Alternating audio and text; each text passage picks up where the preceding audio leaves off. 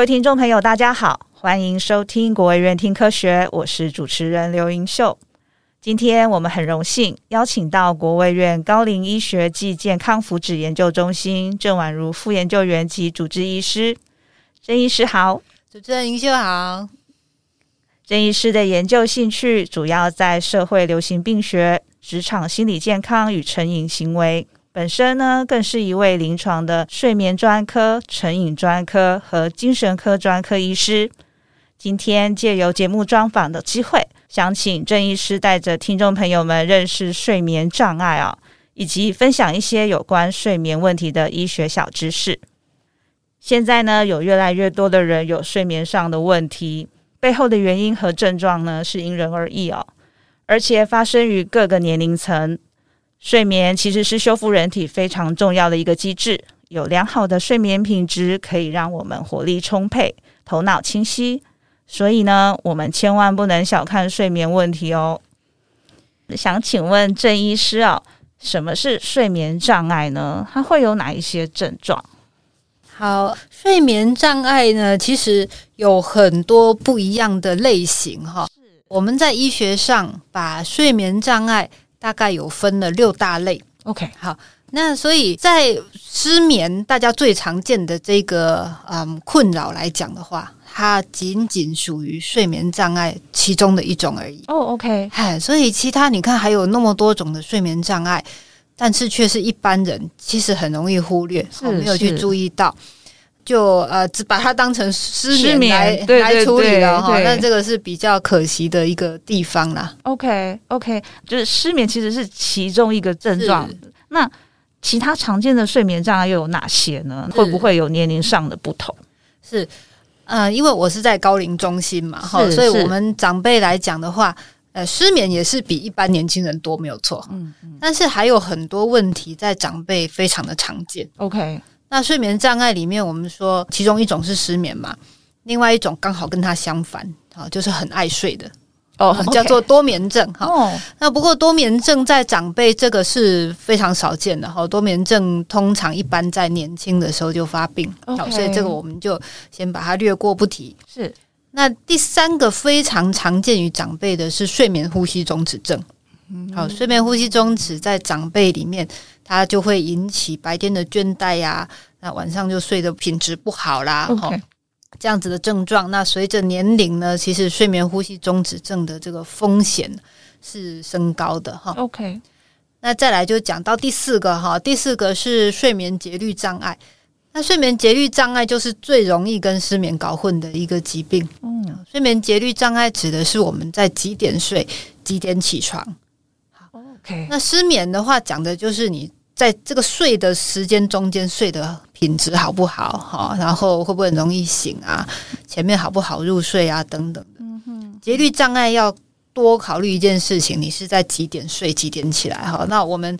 长辈其实有一群非常常见，就是他会变得很早睡，嗯，很早起的，嗯，嗯，这个是长辈的一个常见特征。是，那再来第五和第六种哈，就分别是这个呃睡眠的运动障碍，哈，还有易睡症。易睡症就是睡眠之后出现一些嗯特殊的行为，哈，嗯、那譬如说鬼压床，哈，这个属于易睡症的一种。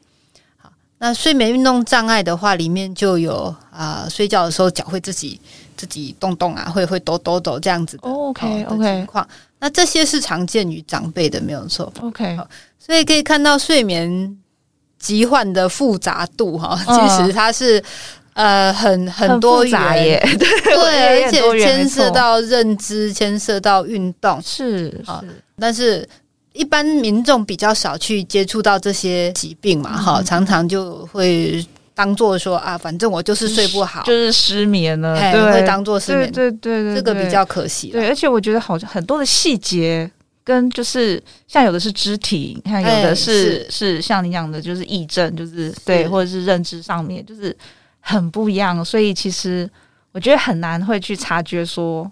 怎么去分辨啊？就是说，如果不是这个专科的话，或者这个专业的话，真的很难说啊。没有错，所以现在我们的医生里面，哈，除了大家以前知道的内科、外科啊，哈，是是是，精神科之外，就是有一个新兴的专科，就是睡眠专科。OK，那所以像我的话，就是拿到精神专科之后再来。拿这个睡眠专科，就会特别去钻研说哦，其实睡眠是有这么多呃奇特的一些状况可以出现，是是是是，真的真的。所以啊、呃，趁这个机会问一下郑医师哦，如果民众真的有这个睡眠上面的问题的话，像您刚刚提到的是一些医院它会有睡眠专科吗？还是说就是说我们要去挂号？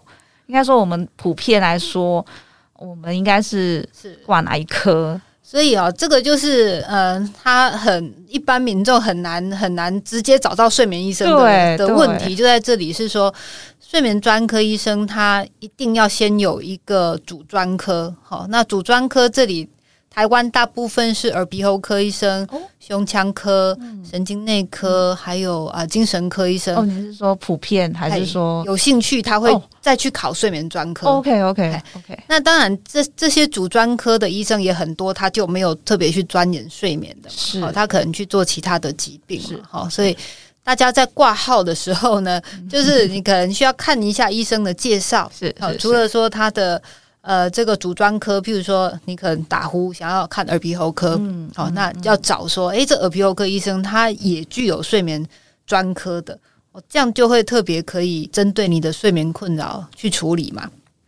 那又譬如说失眠来讲，好了，失眠的时候，很多病人会想说，诶，来挂个身心科看一下失眠。嗯那因为身心科的范围又很广，也有其他的精神疾病，也建议大家就是可以找说，诶，他同时又具有睡眠专科的医生，哦、了解，就比较能够针对你的这个问题来做鉴别诊断。OK OK，了解了。那医师，您刚刚有提到其中一个症状是睡眠呼吸中止症哦，那它是什么意思呢？因为刚刚您没有特别的提到说。他对什么是长辈蛮常见？对对对，什么是睡眠呼吸中止症？是，其实哈，睡眠呼吸中止症在一般人认知里面就是打呼了，okay, 就是说，OK，这个人他呃睡觉的时候听起来打呼很大声啊。那我们病人有的甚至不自觉哦，哈，我们有这个睡眠呼吸中止症的病人是被。他的伴侣抓着来的，自己都没有问题，他都觉得睡得很好，呃，也没有失眠哈，是啊，是隔壁那一个人很困扰。好，那打呼是不是就等于说，哎，这个人一定有睡眠呼吸中止症？对，这很多人问。对，那打呼其实你可以想象说会有声音，就是在睡着的时候，你的咽喉软组织它空气流过的时候有震动，所以它会发出声音。OK。那他在这个部分堵塞的情况下，有时候一不小心就真的整个塞住了啊！整个塞住之后，气流不通，那就叫做睡眠呼吸终止了。哦，呼吸就停下来了。OK，OK，好，所以其实我我都跟这个呃病人说，你有打呼还还算还还算好的，就是真的严重的人哈，连声音都没有，他就会直接整个塞住了，停。他就是本来有声音，然后突然间就停住了，就没呼吸了。哎，没呼吸，他他可以长达十几秒哈，等到身体觉得哎不对了哈，这个缺氧很严重，他就会醒过来，然后再用力的呼吸哈。哦，那那这个就是我们睡眠呼吸中止症会看到的一个症状，他会有可能就。就这样睡睡就 不呼吸了吗？对，它它是有有这个风险啊。但 是我们知道说睡眠呼吸中止症哈比较常见的危害哈，其实是因为你的身体间歇性的在缺氧，嗯嗯，所以会导致脑部神经的退化哦。这样的病人呃会觉得说记忆力啊、专注力好像怎么越来越差。OK，好，然后再来是对心血管的伤害。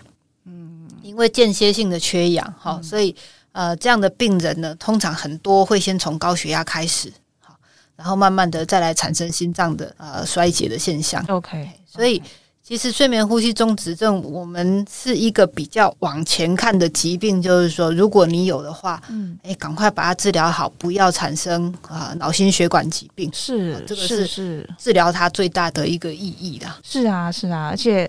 也可以预，就是等于是预防，就是它可能是一个一个症状，一个症一个症对，对它表现出来了嘛？对，你你看到的话，那我们就有机会去治疗它。只是可能真的要麻烦隔壁的那个，是是的，你的室友，是是是是是。好哦，谢谢谢谢郑医师。那所以刚刚您也提到，就是说这个打呼打鼾也是睡眠障碍的一个症状之一，这样子。是的，对。那就您的经验啊，请问一个人为什么会有睡眠障碍嘞？是这个原因哈，呃。第一个就是有一些人他是基因上面的特征哦，他天生的话，呃，我们就以这个睡眠呼吸中止症来讲好了哈。是，有一些人他先天，譬如说颜面的结构，就使得他的呼吸道比较狭窄，那或是他舌头的形状就比较容易后倒，然后会压到他的呼吸道。是，那失眠来讲的话，也也是有基因上面的特征哈。有一些人先天他的。呃，睡眠呢，就是不容易进到深眠的，好，呃，不容易这个呃维持睡眠的比较敏感一点的人哈，嗯，那这些有一些体质上的特征在啦，嗯，嗯，那如果说第二个很常见的，我们刚讲到高龄，所以年龄往往是恶化睡眠障碍的一个呃因素，是是是，我刚突然间想到，因为刚您提的就是有基因嘛，就是可能。先天上面的一些一些所造成的，是。那讲说我是过敏，嗯嗯，很严重，呃，是不是也会有这方面的问，比较会容易，就是算是高风险的，是。的的人喽。哦，银秀非常的有概念，真的。我们哈在睡眠呼吸中止症的研究里面哈，现在去看生命历程的话哈，就很有意思了，会发现到说。这里面有一大群哈，虽然不能说全部哈，有一大群人他在儿童时期其实有过敏的这个体质，好，那因为经常性的鼻塞，经常性的鼻塞之后，他就只好用嘴巴呼吸了，嗯嗯，这个我们叫做张口呼吸哈。那在儿童时期的时候，颅炎的结构还没有定型，OK。那如果你就是习惯性的呃张口呼吸的话，其实会导致颅炎结构的变化。嗯，好那这个颅炎结构一变化之后呢，呃，医师们其实有的时候光看病人的面相哈，也看得出来他有没有睡眠呼吸中止症哦，因为他颅炎结构会会变。OK，那它变了之后，就会造成说他嘴巴就不容易合上。哦，嘴巴里面我们其实医学上是说会产生一个负压，让你嘴巴可以合住哈。那他现在不容易合起来，他就很容易打开，打开之后舌头就容易后倒。哦所以，其实从儿童期到成年期一路看起来是累积出来的一种嗯变化的过程。嗯嗯嗯嗯。OK OK，所以就是从小时候就就这样子慢慢的算是累积，然后变成这样子的问题。是的，是的。嗯，好哦。所以这真的医师们就是要一一的去查出说他一开始的原因是什么。是的，很厉害。好，那什么样子的人他会需要睡眠检查嘞？就是嗯，我们这样平常一般人会有可能自我觉察吗？好的，睡眠检查哈，现在在各个医院的睡眠中心都有哈。嗯、那他到底要检查什么东西呢？哈、嗯，我也遇到很多病人说：“哎，医生，我失眠，我要来做睡眠检查。”好，我说：“哎，那睡眠检查其实哈，它。”不太检查得出来你失眠了哈，因为它事实上是让你待在一个控制很好的环境下面，好，就是今天这里也没有吵闹啊，也没有小孩晚上来 啼哭叫你泡奶呀，哈，是是，然后灯都关得好好的，好，然后我们在这个严格控制的环境之下去监测你的生理状况，包含心跳、呼吸、血氧，哈，呃，肌电图、脑波等等，嗯，好。那第一个，你先想象哈，身上粘了十多条线，睡得着吗？而且还不是自己的床呢。对呀、啊，然后你还知道外面有一个人在监视你，外面我们那个睡眠技师整个晚上看着你的脑波哦，在看你怎么睡。所以它是一个跟家里很不一样的环境。是，是，是。那我们为什么要创造这么奇怪的一个环境呢？它的目的在标准化的测试你的生理上面的波动，所以。我想知道的是，诶，你睡觉的时候脑波有没有奇怪的东西？呃，呼吸有没有停止？血氧有没有掉？嗯，这一些哈。啊，所以它其实现在在睡眠中心呢，最主要是用来诊断睡眠呼吸中止症。OK，好，第二个是诊断睡眠运动上面的一些异常，好，睡觉的时候这个拳打脚踢啊，讲话，好，这个我们有肌电图跟脑波可以看得出来。OK，那如果你是失眠的话呢，来就保证睡不着，所以就就也做不出什么东西出来啊。Okay, okay, 所以失眠病人没有打呼的，没有这个奇怪动机、奇怪动作问题的，我就不会建议说，哎，你要来做这个。这个睡眠检查的嘛，是是是是，对，所以这个 它有一定应用的范围啦。是是，那通常这样子的病人，您会怎么怎么办？哎，对啊，OK。所以说，呃，现在就有一种新的科技嘛，哈，我们是要让你带回家测哦，带回家测的话会比较贴近平常睡眠的情况，一些舒适度这样子。对，那再来第二个是我们希望做连续监测。因为来睡眠中心，哎，也只能睡一个晚上，嗯、好啊，万一就今天睡得不错，明天睡得不好，哎、测不出来。嗯，好，所以我们现在用的一个叫做活动记录器，好，睡眠活动记录器，有人把它叫晚动计啊，哈，有很多的名字。那它就是类似大家在戴的那个 Apple Watch 或小米手环那个东西，哈。那那医疗用的话，它会比较精确的去测量你的啊、呃、整天的活动状况，所以。一般要连续戴七到十四天，我们就可以连续监测你一到两个礼拜平均睡眠情况。OK，那它又不仅仅是戴睡觉的时候哦，它是连醒着都要戴一整天这样子，二十四小时佩戴。Okay, OK，所以你会发现有一些就很容易被我们抓出来。好，比如说这个 有的病人，嘿，来就说。呃，他都都没睡了哈，按体重困没起了哈。啊，我们报告一看啊，阿妈你白天都在睡啊，对不对？你这样跟我说晚上没有睡，OK OK，像这种就会被我们抓出来，是，所以他整个平均的睡眠情况、睡眠的时间，好，刚刚讲的节律问题，嗯，甚至连睡眠卫生都看得出来哦。睡眠卫生可以看到，什么叫做睡眠卫生呢？譬如说啦，我们的病人哈，到这个。睡前好，一直都还在做一些让他会很兴奋的事情，好，比如说剧烈的运动哦，看手机，好啊，或是灯开的很大，是是，在打电动什么的。其实我们手表上面可以看到，哈，就是诶，你明明就已经上床了嘛，你还躺平在那里，哎，啊，后面为什么还一大堆活动量，还一大堆光照这样子，就知道说哦，你这个是睡眠行为上面的问题，乖乖的真的在睡觉这样子。哦啊，或是说有的年轻小朋友来，我那手表哦，就跟家长抱怨说，那小朋友可能抱怨说，他就早上起不来，嗯啊，结果我们医生一看，晚上啊，你晚上都没有在睡啊，都在打电动，对不对？OK，就会被抓到哎。其实这样也是帮忙厘清说，为什么你会睡不着？我们其实。医生的目标不是吐槽你，是找原因呐、啊。是，哎，是，OK OK。那很好奇哦，因为我们刚刚谈的都是睡眠障碍嘛，就是睡不好或者是其他的一些问题。是，那怎样才是一个正常的睡眠嘞？哦，好问题呢。正常的睡眠哦，哦，病人每一个都想来问说：“医生，我这样睡正不正常？”那我们的睡眠医学的教科书当然有列一些。啊，参考值给大家哈，是但是就是参考值，没有说要考一百分，你一定要跟他一样。嗯嗯嗯。好，所以我们先讲参考值。参考值来讲，我们说正常人睡觉大概一天七到九个小时中间，嗯，哎，大概都算正常。好，那入睡时间你从躺着到睡着，尽量是在三十分钟以内。OK，躺在床上的整个期间，大概有八十五 percent 以上是睡着的。好，这样算是正常。嗯，好，就不要说中间好像躺在那里都没在睡。好，好。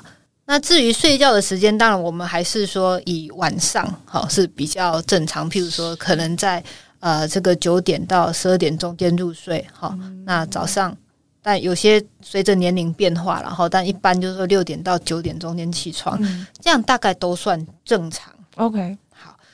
那这个正常，刚就说是一个参考值。那因为我们有的病人来会非常的焦虑，哈，就是说 我没有睡到正常，是哎怎么办？就是没有睡足 这个参考值，对对，没有考一百分。是那我们会说，其实如果你在家里哈啊一般生活哈是。那个小米手环呐，那个 Apple Watch，嗯嗯嗯嗯，不用看太认真，好吧？就是因为大家现在那个自我监测的这个工具很多哈，看到哎呦，我昨天晚上啊没有没有睡到这个八个小时哦，我觉得不行呢哈。那要不要先问自己的感受啦？如果感受说啊，早上起来精神不错啊，神清气爽啊，嗯、啊，晚上睡的时候，哎、欸，也也躺下去，倒头就睡，就睡也要、啊、起来尿尿，回去也睡。嗯、那这个数字真的大家参考就好。好、嗯，你以生活功能有没有受损为主？OK，好，如果生活功能明显受损了，我们、嗯、早上开车就很容易意外啦。工作一直打瞌睡啦，一直出错啦，嗯，这种就会觉得说好像是可能有临床意义的，是啊。如果你都睡得很舒服啊，只是数字没有到，真的不用太。没有关系，OK OK，了解了。好哟。那在临床上啊，医师呢通常会如何诊断一个人有睡眠障碍？就是如果有人就是像说来来找您。人说我有失眠，那您又如何来诊断出来、判断出他真的有一些症状啊？那他的病因跟症状，您又会是如何去找出来？虽然刚刚已经有提到一些，对对，像一些检查，对对对对，那有没有其他的一些检验方式？那您又会怎么去治疗呢？嗯嗯 OK，我们第一步都还是先了解他的病史嘛，好，就是你的症状是什么？譬如说，以失眠来讲，一定要去区辨的是急性跟慢性失眠。OK，哎，你这个症状已经有多久了？嗯，然后从什么时候开始的？有没有一些触发的因素？嗯，好。那另外就是还要考虑到其他疾病对睡眠疾病的影响。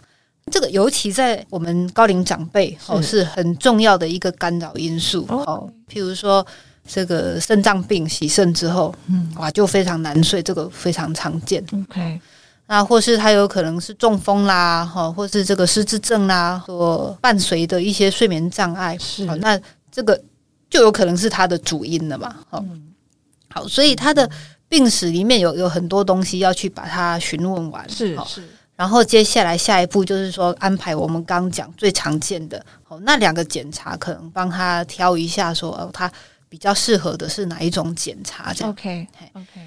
然后我们把检查做完之后，最重要的其实所有睡眠疾患最重要的事情，把病因找出来，再来考虑治疗。嗯，好，因为我们不是说只是把你治症状。